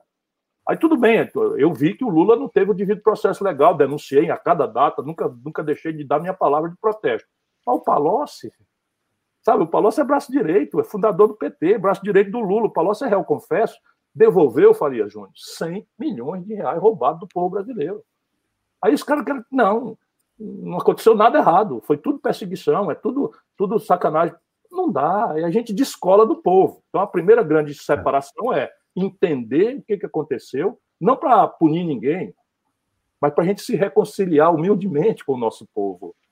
Dizer, meu irmão, eu entendo você. Agora, olha, o remédio para coisa ruim não é coisa pior. Sabe? Paixão, ódio, isso não leva povo nenhum, nação nenhuma para canto nenhum. Isso é a tarefa que eu estou, entender, explicar e nos reconciliarmos humildemente com o povo brasileiro. Para quê? Para a segunda grande questão. Como é que nós vamos tirar o Brasil dessa encalacrada? Com conversa mole, com paixão, culto à personalidade, de lado a lado, não vai acontecer. Então nós vamos ter que fazer um debate muito duro, muito cruel, que ou a gente faz, ou esse país vai entrar numa crise socioeconômica de gravíssimo potencial de violência. E aí vamos ter que discutir, sabe o quê? O que político não fala no Brasil, aumentar imposto. Agora, aumentar de quem? Do trabalhador? De jeito nenhum, já paga demais. Aumentar da classe média? De jeito nenhum, já paga demais. Mas o Brasil é um de dois países no mundo, Brasil e a Estônia, que não cobra tributo sobre lucros e dividendos das grandes corporações. Então, aqueles cinco bancos, Guilherme, botaram 59 bilhões de reais de lucro e dividendo no bolso ano passado, não pagaram um centavo de imposto, enquanto o Faria Júnior paga 27,5% no salário dele na fonte. Qualquer brasileiro que ganha R$ 2.200 de salário paga 15% de imposto na fonte. E uma senhora que está nos ouvindo aí, nesse instante, quando pega o celular dela no pré-pago, ela paga 40% de imposto sem nem saber. Qual é o sentido disso num país como o nosso? Cinco pessoas, olha, cinco pessoas no Brasil, depois dos 14 anos do PT, acumula a fortuna de 100 milhões de brasileiros.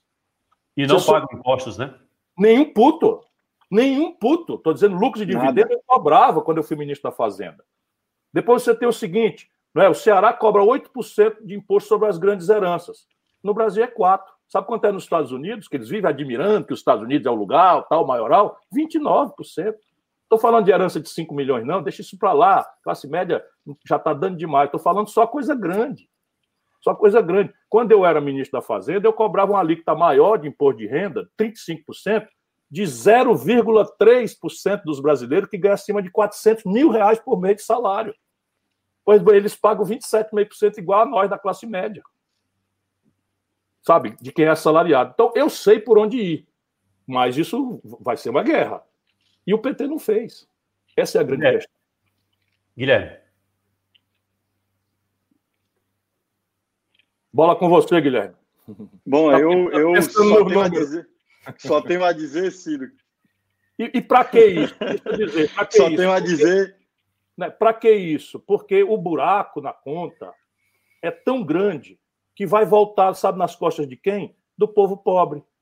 Por quê? Porque o que está se acumulando no Brasil, para a hora que a economia descomprimir um pouquinho, é a inflação.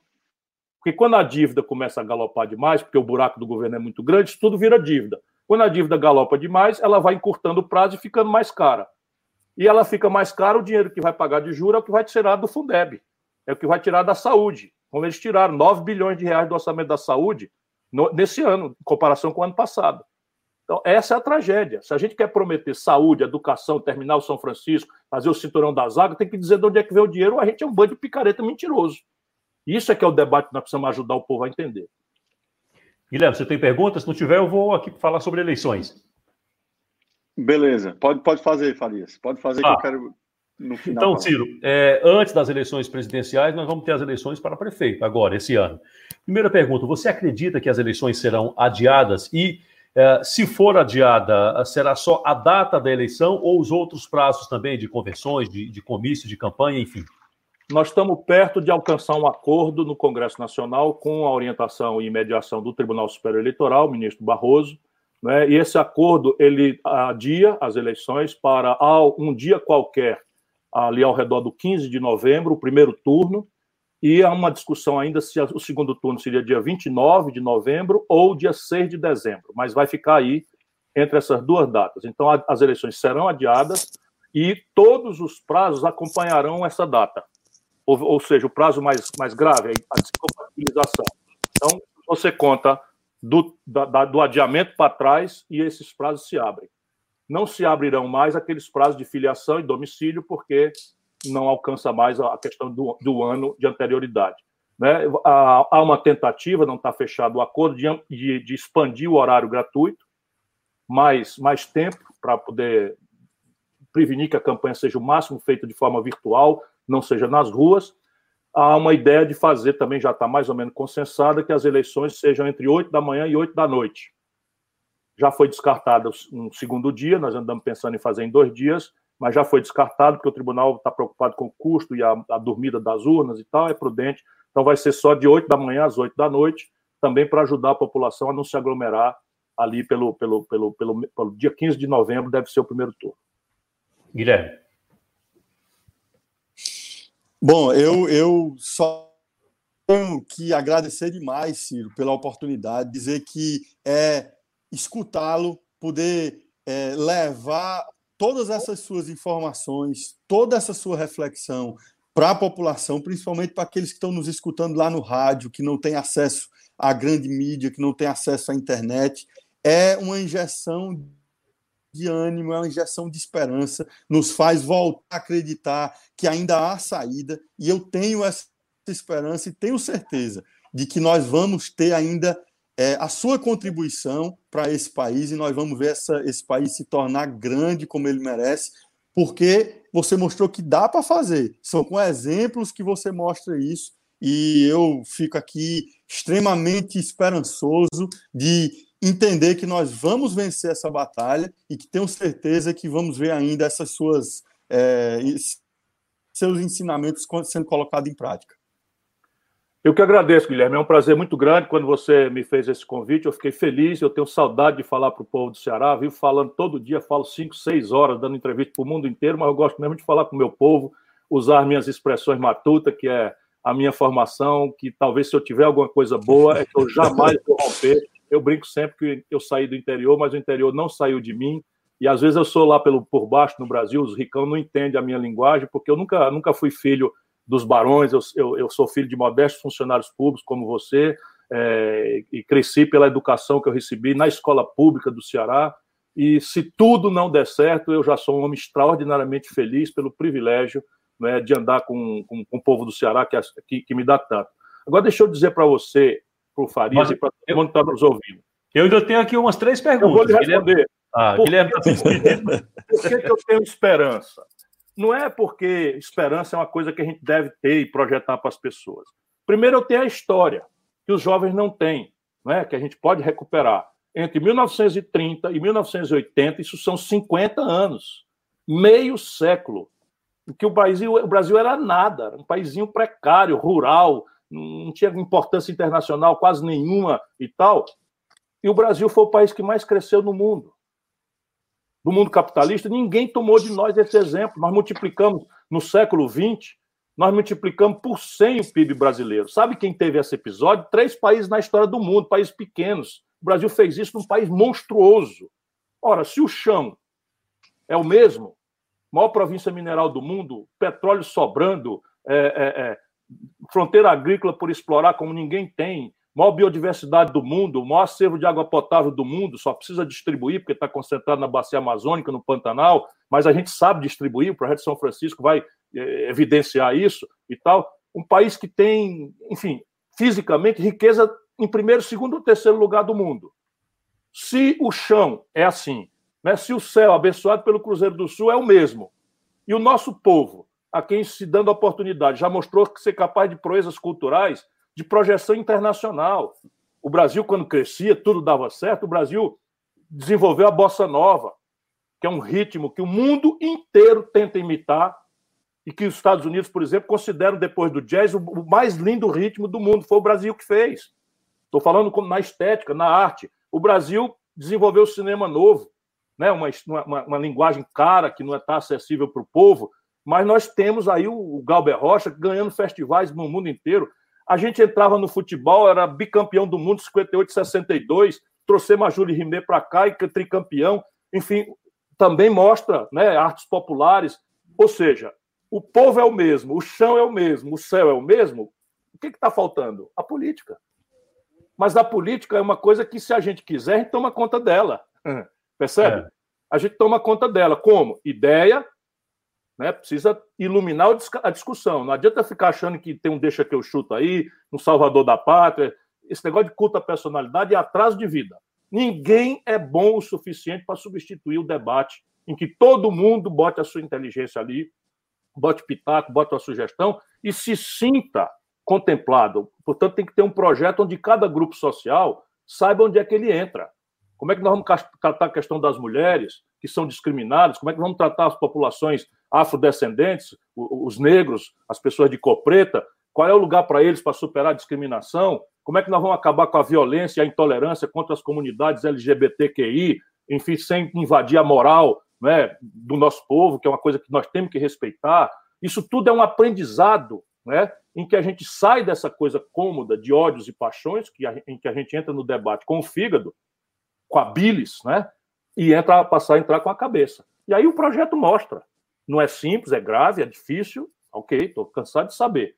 Mas o, porra, o Ceará, o Ceará 85% do território, né, um afloramento de pedra, 95% do território num, num clima caprichoso, de seca, quase 10 milhões de boca para alimentar, para educar, é um Estado equilibrado onde não se fala em atrás de funcionário há 30 anos.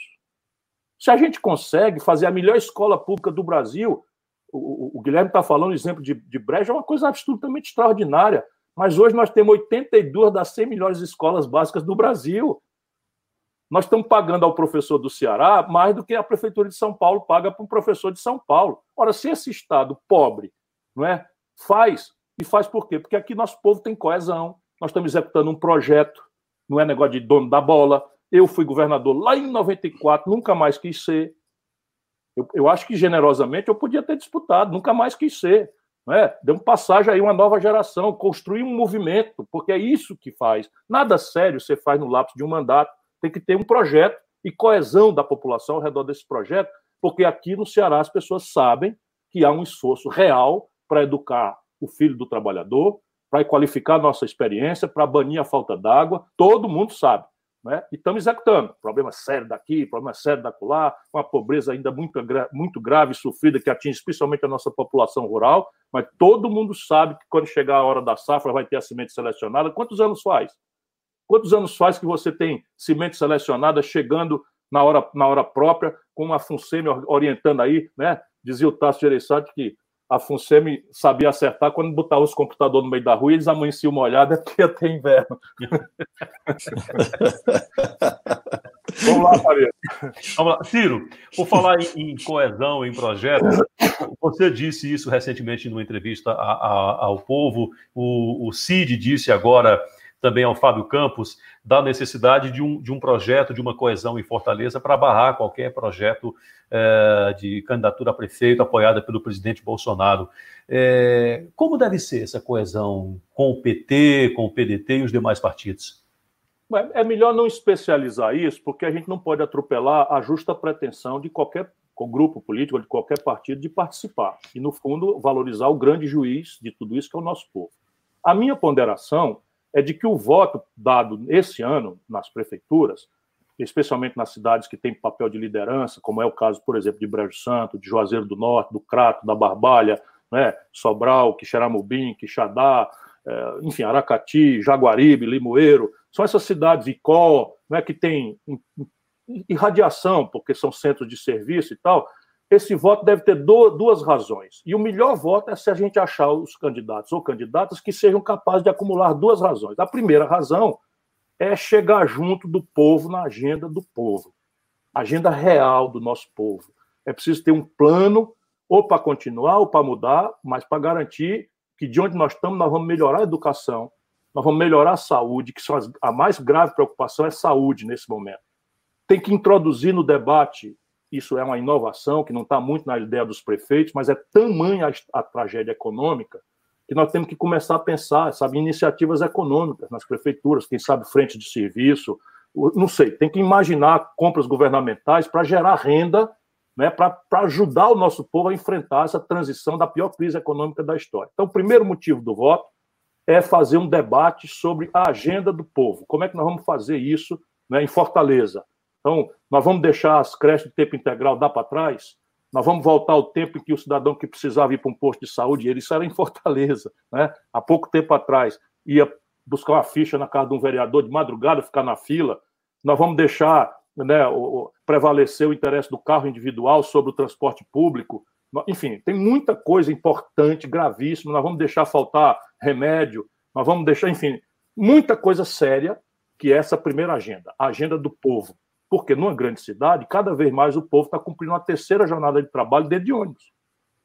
Acaba sai quatro e meia da manhã de casa, passa uma hora e meia para chegar no trabalho, depois de noite, uma hora e meia para voltar, dá, um, dá um, quase um terceiro turno, não recebe nada em troca por isso. E destrói a convivência dele, não vê o filho crescer, não vê, né, não tem o, momento de, de carinho, de aconchego em casa, com a família, com a mulher ou com o marido, enfim. Isso tudo tem que ser o primeiro motivo do voto. Não acreditar em Salvador da Pátria e exigir que todos os candidatos se comprometam, dizendo de onde vem o dinheiro, porque prometer é muito fácil e está deixando um sabor muito amargo, no, especialmente entre o jovem que não quer acreditar em mais nada. O segundo motivo do voto, que é bom se der para conciliar, é que esse, esse voto será lido pela grande imprensa como um voto a favor contra as maluquices do Bolsonaro. Então, uma cidade como Fortaleza, por exemplo, se eu que sou daqui, né, o Bolsonaro ganha, um candidato dele ganha aqui, fica difícil para eu sair daqui bodejando, falando contra e tal, porque terá sido o povo né, que terá votado numa indicação né, do coisa. Então, eu, eu não sou ninguém, o povo é juiz superior, o que o povo fizer, como eu sei, eu, eu sei perder a eleição. Mas nesse momento é muito importante que o brasileiro que está sofrendo o que está passando dê uma demonstração, não para se vingar, não, para o Bolsonaro mudar de rumo, ainda tem dois anos para frente, e ele tem condição de mudar de rumo, renovar o Fundeb, né? senão não vai ter dinheiro para fazer educação, nós vamos dar para trás violentamente simplesmente nós vamos quebrar uns, uns, uns 3 mil municípios ou vamos ter que reduzir salário ou atrasar salário do professor. Isso é o que está em debate. Se as cidades derem um sinal né, de que o voto, para além de escolher um bom prefeito ou boa prefeita, é um voto dado também na contramão do que o Bolsonaro está fazendo no Brasil, isso ajuda. Não é? Portanto, humildemente, eu vou pedir que as pessoas pensem nessas duas razões. Bom, eu vou finalizar Peguei um trechinho do seu livro aqui, Ciro Gomes, Projeto Nacional Dever da Esperança, aqui.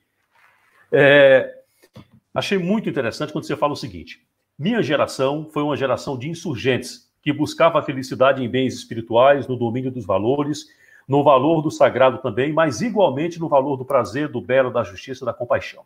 Acreditávamos que nossa felicidade seria encontrada na paixão, no romance, no amor, na música, queríamos o contato com o transcendente, com o saber, queríamos a revolução e um mundo melhor. As novas gerações cresceram sob o imenso estresse do excesso de informações que vem pelas redes sociais, pela mídia e pelo cinema, impregnadas de estímulos de consumo e propaganda. São massacradas dia e noite com imagens e símbolos que tentam seduzi-las para abandonar o mundo dos valores em busca do mundo das, das coisas. Ciro, qual a sua mensagem para os milhares de jovens que estão nos acompanhando nesse momento? Ser feliz, definitivamente, não é uma coisa que a gente consiga através da expectativa de consumo absolutamente impraticável. Então, a felicidade é uma coisa que a gente só acha no interior da gente mesmo, na espiritualidade. Não estou nem falando de religião, embora, possa ser também, como eu digo aí, na, na, na veneração ao sagrado, respeitadas as diversas formas e de forma tolerante. Adoração a Deus é uma coisa de cada um. A gente não devia deixar que ninguém usurpasse nossa fé, nossa adoração a Deus, para qualquer tipo de, de, de, manipulação politiqueira, partidária ou de dinheiro. Mas isso, isso dito, a felicidade hoje está banida da, da, da vida dos jovens brasileiros, mas de todos nós. Por quê? Porque você acorda sem perceber e por, por todo buraco do corpo, pelo cheiro, pelo olho, pela boca, pelos ouvidos, entra uma proposta de consumo. E essa proposta de consumo ela está globalizada.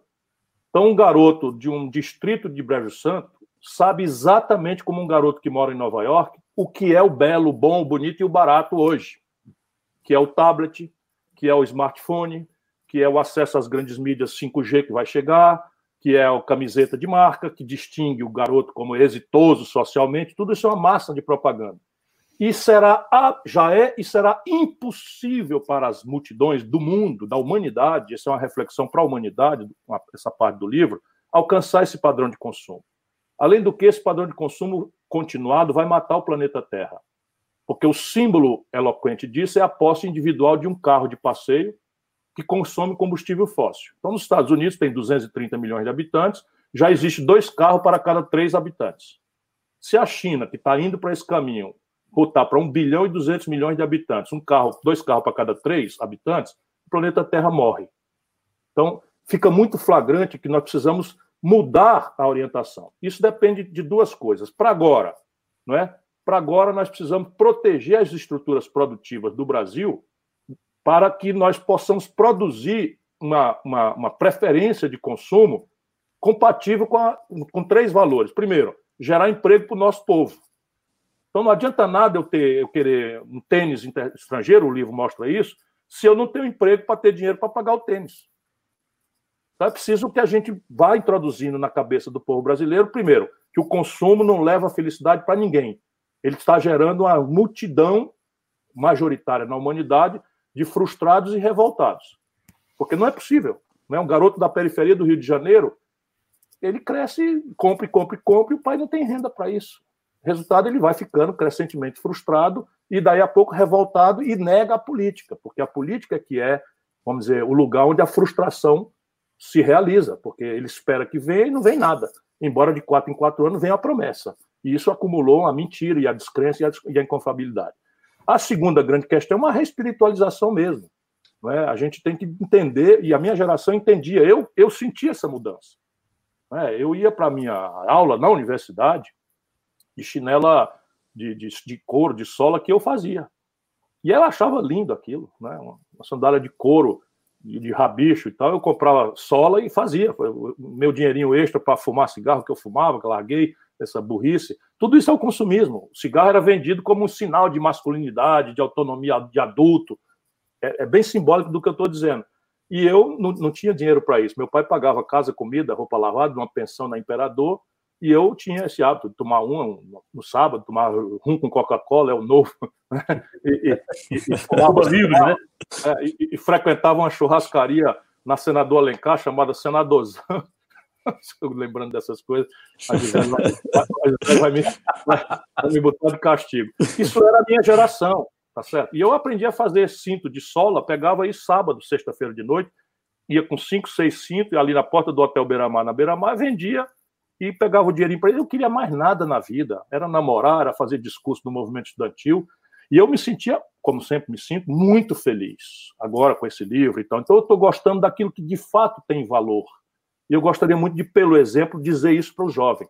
O que tem valor é o belo, sabe? A compaixão, é a adoração ao sagrado, quando for, é, é a expressão da arte, a expressão da cultura, né? a valorização do outro, é o respeito à diferença. Isso é que faz a gente ser feliz. Não é esse negócio de bujinganga, né? que a gente pode ter, mas pode ter não como centralidade do ato de ser feliz. Isso é a reflexão do livro.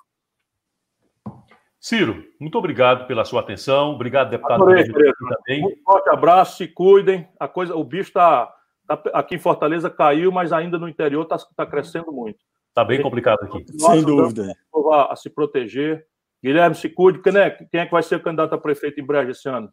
Já decidiu? Não, estamos decidindo ainda. Isso, aí, isso deixa do... o adversário nervoso, é isso aí. É, eles que têm que se organizar é lá. Claro. Bota, bota nervo nas ordens dos adversários. Vamos levar outra. então, só tenho a te agradecer mais uma vez. Agradecer aqui, já estamos há quase duas horas conversando. Sabemos. Adoro você. Da... Oh, muito obrigado, Ciro. Para mim, você sabe que é um orgulho, uma honra. Sou seu fã, além de toda a gratidão que nós temos. E volto a repetir tenho certeza que lhe ouvir, para mim, para muitos jovens, para aquele mais idoso que já passou por tanta coisa na vida, é revigorante. Nos dá esperança de que tem jeito sim, que se Deus é. quiser, nós estamos perto de chegar nesse caminho. Tem Muito jeito, obrigado. Boa obrigado tarde aí a todos. Manda um abraço para a senhora, sua mãe. Um abraço, Farias. Obrigado, um abraço, filho. E um abraço obrigado. a todo mundo que nos acompanhou aqui. Um abração. Abraço, muito obrigado. Obrigado, Ciro Gomes. Obrigado, deputado Guilherme Nandim. Até a próxima. Obrigado, Farias. Um abraço a todos. E muito obrigado você que nos acompanhou. Deixa eu aproveitar e dizer o seguinte, que hoje nós vamos fazer, vai ter lançamento esse final de semana, vamos lançar o podcast do blog do Faria Júnior. E essa entrevista, nós vamos colocar trechos importantes dessa entrevista lá no podcast que você vai poder acompanhar pelo Spotify também e em outras redes, como o SoundCloud. Então, é, a gente aproveita esse conteúdo maravilhoso da entrevista de hoje para anunciar esta, esta novidade, o lançamento do podcast do blog do Faria Júnior. Muito obrigado a vocês que nos acompanharam aí durante uma hora e 41 minutos nessa entrevista extremamente importante, rica de conteúdo, com o deputado Guilherme Nandim, com Ciro Gomes. Obrigado a você que nos acompanhou na Padre Pedro FM, Meio Norte Cariri, Nova Destaque FM, Boa Esperança FM WLFM. Obrigado você que nos viu no Facebook do blog do Faria Júnior, no YouTube, procure lá por Faria Júnior. E você que nos assistiu na TV Cariri, canal 178 na Brisa. Quer assistir novamente, quer compartilhar com os amigos? Daqui a pouco já vai estar à disposição no YouTube, compartilhe lá para que mais pessoas possam acompanhar. Forte abraço a todos, que a sua sexta seja de primeira. Fiquem com Deus, que nós também estamos com Ele. Seja muito feliz, faça o bem. Ao longo do dia, continue se informando no blog do Faria Júnior. Jornalismo que informa e inspira. Um abraço, gente.